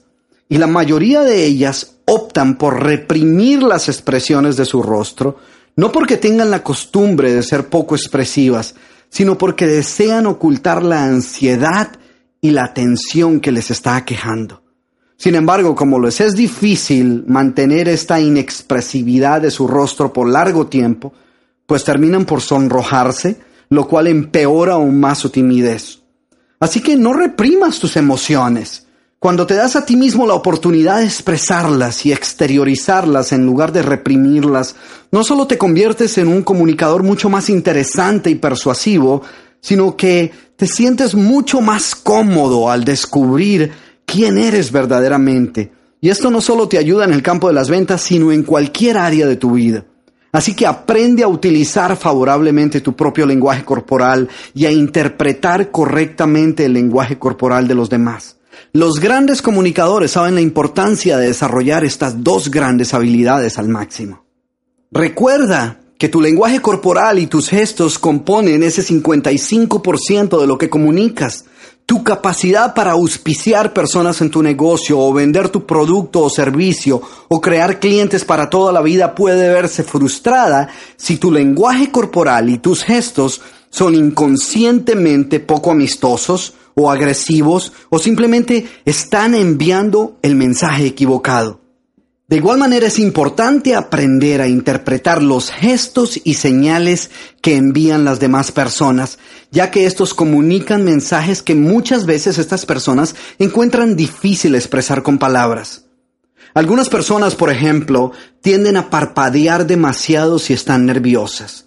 Otras se llevan con frecuencia la mano al rostro, o inclinan la cabeza hacia un lado, o estiran el cuello de vez en cuando, y según los psicólogos, todo este tipo de gestos y movimientos son una forma de liberar la ansiedad que podemos estar experimentando como resultado de aquello que estamos escuchando. Así que si tu cliente está haciendo cualquiera de estos gestos mientras tú le estás hablando, pues no puedes ignorarlo. Es mucho mejor que pares lo que estás diciendo y hagas una pregunta que te ayude a eliminar la tensión que él pueda estar sintiendo. Ahora bien, es importante tener presente que la interpretación de todos estos gestos es muy subjetiva y no debemos cometer el error de creer que es una ciencia exacta, porque no es así. Un gesto puede ser puramente físico y no tener ninguna importancia psicológica ni estar ocultando ninguna emoción negativa. Estar de pie con las piernas cruzadas, por ejemplo, podría indicar una actitud defensiva, pero también puede significar simplemente que la persona ha estado de pie durante mucho tiempo y ha cruzado las piernas para tratar de descansar. De igual manera, el que tu cliente potencial se rasque la nariz puede indicar que se siente incómodo con lo que estás diciendo, o simplemente lo hace porque le pica la nariz y tiene que rascarse. Así que no todo gesto esconde un mensaje alterno. El segundo problema es que la interpretación de los gestos frecuentemente puede prestarse a ambigüedades y malas interpretaciones. Quizás tocarse el rostro con frecuencia sea un signo de nerviosismo. Pero ¿nerviosismo de qué? Eso solo lo podrás descubrir en el contexto de lo que se esté comunicando.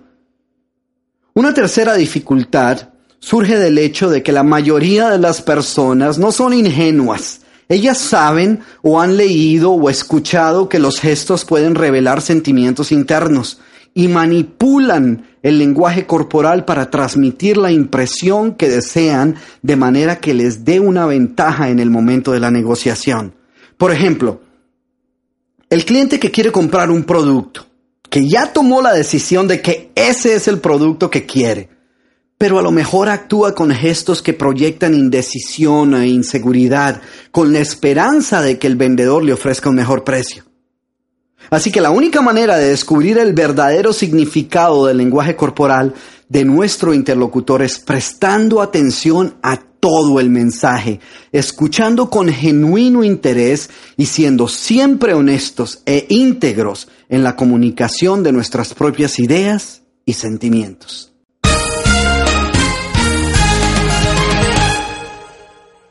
La quinta idea tiene que ver con el lenguaje corporal. Acabamos de hablar del lenguaje de los gestos, ahora hablemos de la postura del cuerpo. Todos nosotros constantemente evaluamos mentalmente a aquellas personas con quienes entramos en contacto. Aún más en el caso de la evaluación inicial que un cliente potencial o un prospecto hace del vendedor. Y uno de los parámetros que comúnmente analizamos para llevar a cabo esta evaluación tiene que ver con la postura de la otra persona. ¿Cómo luce? ¿Cómo se para? ¿Cómo se viste? ¿Cómo es su apariencia personal?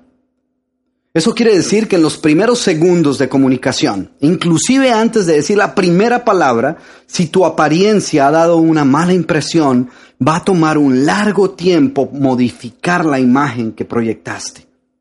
Y cuando más tímido e introvertido seas, más consciente debes ser de lo que está comunicando tu lenguaje corporal. ¿Qué puede estar comunicando tu postura cuando estás frente a un interlocutor rígido como un palo, mirando al suelo mientras hablas con él? Piénsalo. La posición que le des a tu cuerpo o qué tan cerca o lejos te sitúes de la persona con la cual estás hablando dice mucho sobre tus intenciones. ¿Sueles cruzarte de brazos o apoyar las manos en la cadera mientras hablas? ¿Te tiendes a inclinar hacia adelante o hacia atrás o hacia un lado?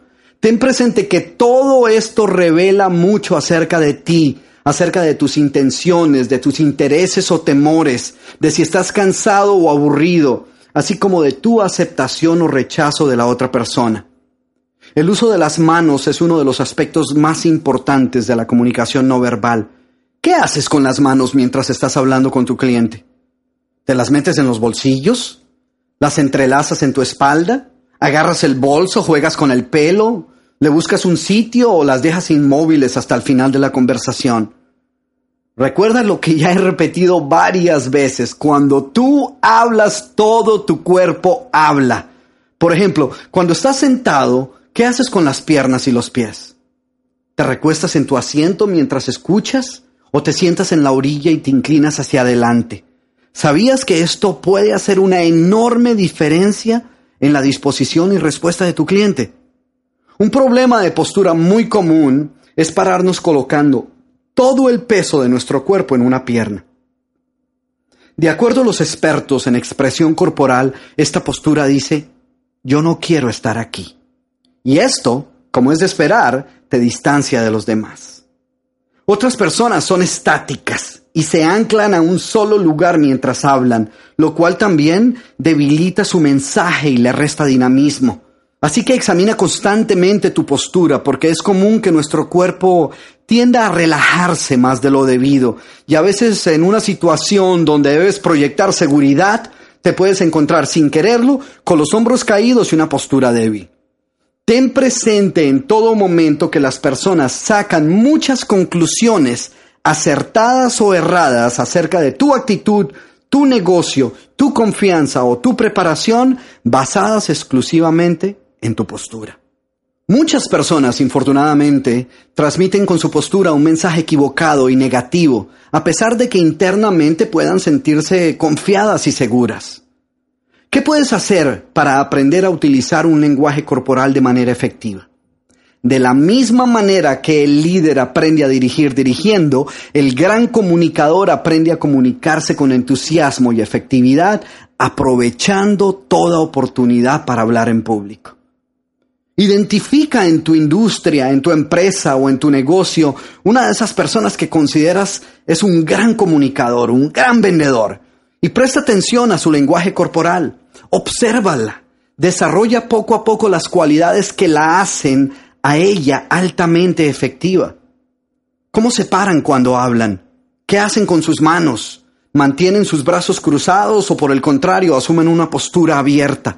Examina qué elementos de su lenguaje visual los hace comunicadores efectivos y determina cuáles de ellos hacen partes de tu propio repertorio. Haz un esfuerzo por incluir estos movimientos y lenguaje corporal en tu estilo personal de comunicación y recuerda que en la gran mayoría de estos elementos pueden ser aprendidos. En principio, es posible que debas hacerlo de manera un tanto exagerada hasta que lleguen a ser parte de tu estilo natural de comunicarte. La última idea de la cual quiero hablar en esta parte del programa tiene que ver con tu postura y con el espacio personal tuyo y el de tus clientes. ¿A qué me refiero con esto? ¿Te has puesto a pensar qué está comunicando tu postura cuando estás hablando? Ya sea que estés sentado o te encuentres de pie. Con frecuencia, cuando dos personas hablan, sin darse cuenta, se acomodan en posiciones idénticas. Ellas se apoyan sobre su escritorio o se sientan en una silla adoptando la misma postura, de manera que su postura es un reflejo de la de la otra persona. Y ese tipo de imitación suele producirse de modo natural e inconsciente y revela que hay mutua empatía. Sin embargo, lo importante de saber es que es posible hacerlo conscientemente para crear esa empatía, para crear esa atmósfera de confianza. Obviamente el objetivo es que este proceso suceda de la manera más natural posible. El objetivo de esto es crear confianza. Si esta imitación es demasiado evidente, puede terminar por hacerte lucir como una persona poco sincera. Otro aspecto importante tiene que ver con la distancia que te separa de tu cliente o prospecto. Y esto es una parte muy importante porque la gran mayoría de las personas seguramente se sentirán incómodas si te paras demasiado cerca de ellas al momento de hablarles. De acuerdo a varias investigaciones, esto sucede porque traspasas esa distancia mínima desde la cual la persona se siente tranquila hablando contigo. Si te acercas demasiado, ahora pasas a representar una amenaza potencial. Y esto es algo instintivo. Por ejemplo, ¿qué pensarías de la siguiente situación? Imagínate que estás sentado a solas en una gran sala de espera donde hay 20 sillas más, todas desocupadas. Y entra otra persona e ignorando todas las sillas desocupadas, se sienta justo a tu lado y se queda mirando fijamente al vacío, en silencio. ¿Cómo te sentirías? Seguramente este comportamiento te haría sentir algo incómodo, ¿no es cierto? ¿Pero por qué? Si mientras esa persona no te esté molestando, pues no tienes ningún motivo para quejarte, ya que ella puede sentarse donde quiera. La verdadera razón por la cual te sientes incómodo es porque esta persona ha ignorado una norma que no está escrita, pero que todos nosotros hemos aceptado como universal, y es que todos nosotros necesitamos una cierta distancia mínima entre nosotros y los demás para sentirnos cómodos y tranquilos. Y esto es particularmente importante en el campo de las ventas, especialmente si estás hablando con un cliente o un prospecto que acabas de conocer. La norma es que el espacio que se encuentra a 50 centímetros a la redonda es un espacio íntimo, reservado para nuestra pareja, para los niños y para los miembros de la familia. Entre los 50 centímetros y un metro de distancia hay una zona personal donde ocurren las conversaciones con amigos y conocidos. Sin embargo, las conversaciones más formales, las presentaciones de negocios o interacciones con desconocidos se producen dentro de la zona social que se encuentra entre uno y tres metros de distancia. ¿Qué sucede cuando alguien invade una de tus zonas más cercanas? ¿Qué haces cuando sientes que alguien se te acerca demasiado e invade tu espacio personal? Pues tú retrocedes un poco para mantener la distancia, ¿no es cierto? De la misma manera, si mientras hablas con otra persona notas que ésta retrocede un paso cuando empiezas a hablar, eso quiere indicar que te has acercado demasiado y la solución es retroceder un poco. Estas cosas parecen pequeñas e insignificantes, pero tienen una enorme importancia al momento de desarrollar relaciones positivas con las demás personas. Recuerda que todos estos pequeños detalles son los que abren la puerta del cerebro primario de tu cliente y le dejan saber que puede confiar en ti y en lo que vas a decir, así que no los ignores. Pues bien, Aquí tienes estas seis ideas que espero que las tengas muy en cuenta al momento de estar frente a un cliente potencial, a un prospecto o a cualquier otra persona. Recuerda que como ya lo he mencionado varias veces, todos estos elementos que constituyen el lenguaje corporal, el lenguaje sin palabras, pesan más e influyen más sobre las decisiones que tus clientes o prospectos puedan tomar respecto a lo que sea que estés compartiendo con ellos. Muy bien, ya hemos visto qué es lo que el vendedor exitoso debe hacer antes de la venta y durante la venta. La tercera parte de esta estrategia comprende lo que ocurre después de la venta. En otras palabras, cómo se desarrolla la relación con nuestros clientes después de cerrada la venta. En los siguientes minutos, el Dr. Cruz se enfocará en dos áreas específicas, la atención y el servicio que debemos prestar a nuestro nuevo cliente y a cómo este nuevo cliente puede ser la fuente de muchas más ventas y negocios. Uno de los errores más comunes que cometen muchos vendedores es creer que la venta termina en el momento en que el cliente sale de nuestro establecimiento con el producto o habiendo firmado la orden de pedido. Muchos de ellos se olvidan instantáneamente de ese cliente e inmediatamente salen en busca del siguiente. Pero lo cierto es que es aquí cuando tenemos la oportunidad de comenzar a crear un cliente para toda la vida. ¿Y cómo lo hacemos? Proveyéndole la atención y el servicio que le prometimos durante nuestra presentación, antes de haber cerrado la venta. Porque, ¿cuántos de ustedes han tenido un cliente que haya comprado su producto y un par de días más tarde le llama para cancelar la compra? Simplemente lo pensó más y decidió que no era el producto que quería comprar o pese a haberlo comprado aún no estaba totalmente seguro y convencido de que era el producto que realmente necesitaba, o simplemente cree poder encontrar un mejor producto en otro lugar. En la mayoría de los casos esto sucede porque el cliente tomó una decisión puramente emocional o puramente lógica en la compra del producto y ahora en la soledad de su habitación la duda acerca de si habrá sido o no la mejor decisión es suficiente para hacerlo cambiar de parecer. Esto ocurre especialmente en la compra de productos de alto precio, como automóviles, electrodomésticos, seguros o inmuebles. Cuando incurrimos en estos gastos altos, generalmente tratamos de buscar la aprobación de otras personas que nos den la seguridad de que tomamos una decisión acertada. Y si no encontramos esta aprobación, pues es posible que cambiemos de parecer. Pero algo que muy pocas personas consideran es que nosotros como vendedores podemos ser los encargados de darle dicha aprobación. ¿Cómo? Zig Ziglar, el gran gurú de las ventas, ofrece una idea que me parece extraordinaria.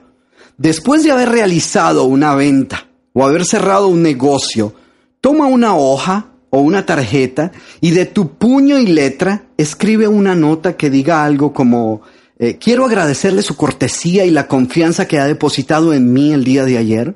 Fue de gran agrado el que usted haya podido visitarnos. Me siento orgulloso de que ahora usted esté utilizando nuestro producto y estoy absolutamente seguro de los grandes beneficios y excelentes resultados que éste le proporcionará. Más adelante estaré en contacto con usted para ver si puedo serle de alguna ayuda. Sin embargo, si por algún motivo usted requiere de mis servicios, siéntase en plena libertad de ponerse en contacto conmigo en cualquier momento.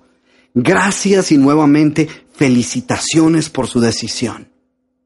Mira todas las imágenes de seguridad y confianza que esta nota dibuja. Gracias por la confianza depositada en mí. Estoy orgulloso de usted, absolutamente seguro de los grandes beneficios y excelentes resultados. Estaré en contacto. Si puedo ser de alguna ayuda, siéntase en libertad para comunicarse en cualquier momento y por cualquier motivo. Todas estas palabras, todas estas expresiones transmiten seguridad, convicción y certeza, que son emociones positivas, las cuales seguramente lo harán sentir mucho más tranquilo y eliminarán cualquier duda que el cliente pueda tener acerca de la decisión que ha tomado. Yo sé que a lo mejor piensas que si tuvieras un poco más de tiempo podrías hacer esto. Sé que a lo mejor estás tan ocupado que no te acuerdas de hacerlo. Y sé que muchas veces puedes estar tan preocupado por las metas de ventas que te has propuesto que simplemente pasas por alto este detalle y vas en busca del próximo cliente. Pero déjame decirte que este gesto no solo te ayudará a crear clientes de por vida, sino que te hará inolvidable con ellos. Otra cosa que puedes hacer es llamar a tus clientes unos días después para preguntarles cómo se sienten experimentando todos los beneficios de tu producto o si hay algo más que tú puedas hacer por ellos. Es increíble, pero una gran mayoría de los vendedores les da terror, no miedo, sino pánico llamar a sus clientes. Y el temor es que el cliente puede estar pensando en devolver el producto. O es posible que haya experimentado algún problema con él o que tenga alguna queja. Entonces, ellos piensan que para qué llamar y darles la oportunidad a que el cliente se queje de cualquier cosa. Después de todo, si no hay malas noticias, pues eso son buenas noticias.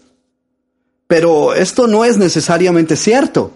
Porque como vimos al comienzo de este programa, el 96% de los clientes insatisfechos nunca se quejan acerca del pobre servicio o la mala atención, porque piensan que de nada servirá y que sus quejas serán ignoradas.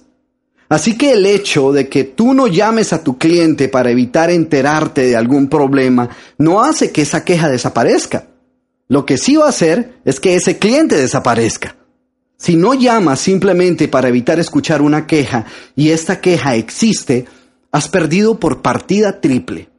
Primero, has perdido el cliente. Segundo, has perdido la oportunidad de futuras ventas. Y tercero, has perdido la oportunidad de conocer y aprender algo acerca de tu producto o servicio que tu cliente te pudo haber compartido. Lo que quiere decir que tu próxima presentación no va a ser mejor que la anterior. Piensa por un momento. Cuando llames a un cliente, no hay sino dos respuestas posibles. Primero, si no hay ningún problema y el cliente está satisfecho con su producto y está feliz. Y ahora que lo llamas, mejor. Así que fantástico. Ahora bien, si hay algún problema o alguna queja, excelente también, porque ahora vas a tener la oportunidad de mostrarle al cliente que cuando durante la presentación le dijiste que tú estabas ahí para ayudarlo, pues que le estabas diciendo la verdad. Y eso es lo que crea clientes para toda la vida.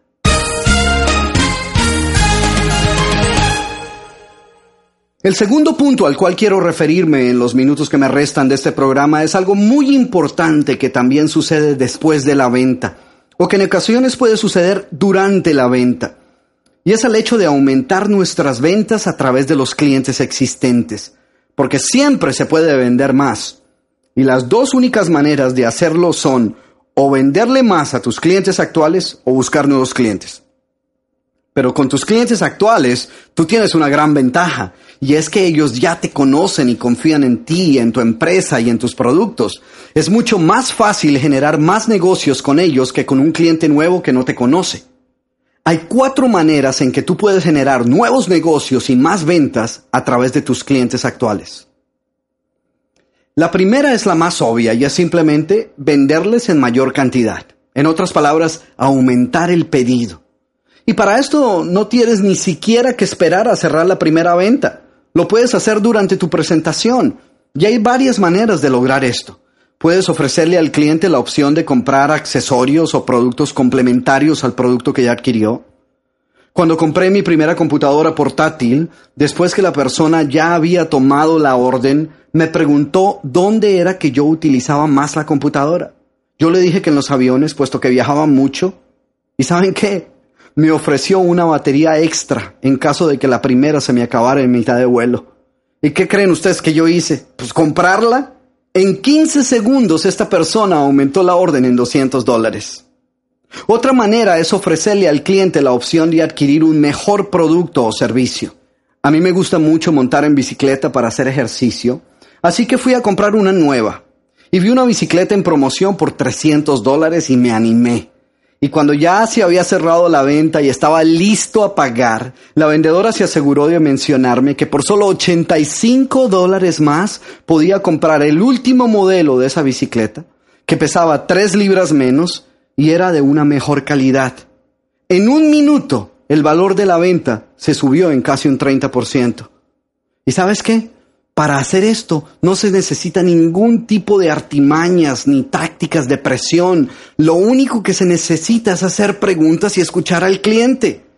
Es más, las compañías que han llevado esta estrategia a su máxima expresión saben que entre más sencilla la pregunta, mejor. Toma el caso de McDonald's, por ejemplo.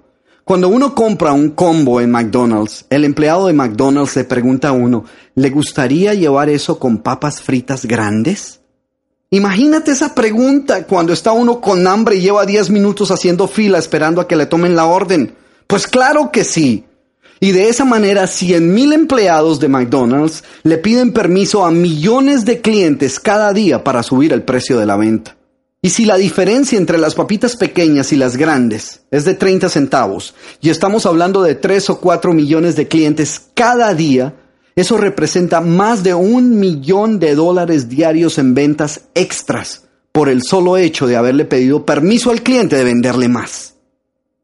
Pero bien, una segunda manera de aumentar las ventas mediante los clientes existentes es aumentando la frecuencia con que ellos ordenan productos de nosotros. Y una manera muy común que utilizan muchas empresas para aumentar la frecuencia de consumo es dando incentivos asociados al uso. En la industria de las aerolíneas, por ejemplo, es común el ganar millas por cada nueva compra. Y en una gran mayoría de las industrias existen este tipo de programas de premio a los clientes frecuentes. Entonces, examina tu producto, tu oferta y mira qué tipo de incentivos puedes ofrecerle a tus clientes para aumentar la frecuencia de orden. Y no tiene que ser nada grande ni costoso. Es increíble la cantidad de personas que comprarán 100 dólares más por llevar gratis algo que solo vale 5 dólares. Otra manera de aumentar nuestras ventas es ofreciéndole a nuestros clientes actuales la oportunidad de comprar otros productos o servicios que ellos puedan necesitar. Un gran ejemplo de esto es una tienda de ropa exclusiva en el estado de Connecticut que se llama Mitchell o Westport. Y esta es una iniciativa bastante ingeniosa. Ellos toman fotografías de las prendas, de los trajes que sus clientes compran y las colocan en un álbum especial que realizan para cada uno de sus clientes. Y cuando llegan nuevos trajes o nuevos estilos que se asemejan al estilo del cliente, el vendedor simplemente le da una llamada al cliente y le deja saber sobre estos nuevos productos, invitándolo a la tienda a que los examine. ¿No te parece una idea extraordinaria?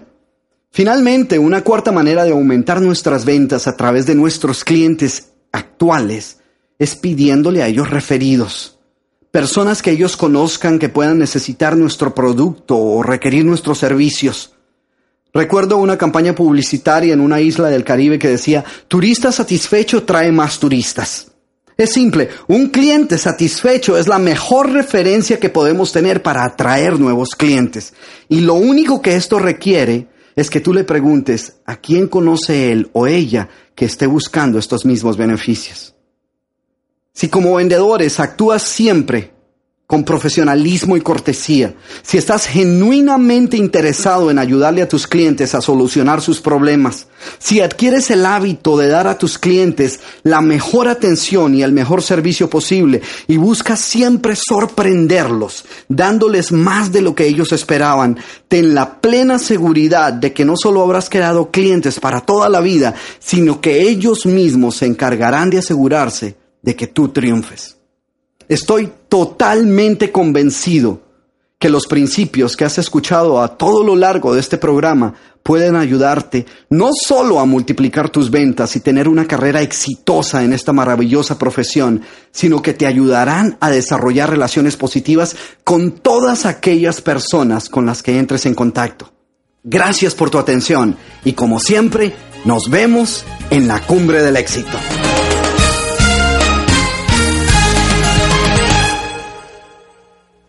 El haber dedicado parte de nuestro tiempo a escuchar este programa nos ha puesto en contacto con diferentes estrategias para crear y mantener clientes y desarrollar una carrera productiva en el campo de las ventas. Si desea continuar con su desarrollo personal para convertirse así en el triunfador que fue destinado a ser, le invitamos a que consulte nuestro programa Poder sin Límites en las Ventas y los demás programas que el Taller del Éxito ha desarrollado para usted Gracias por su atención.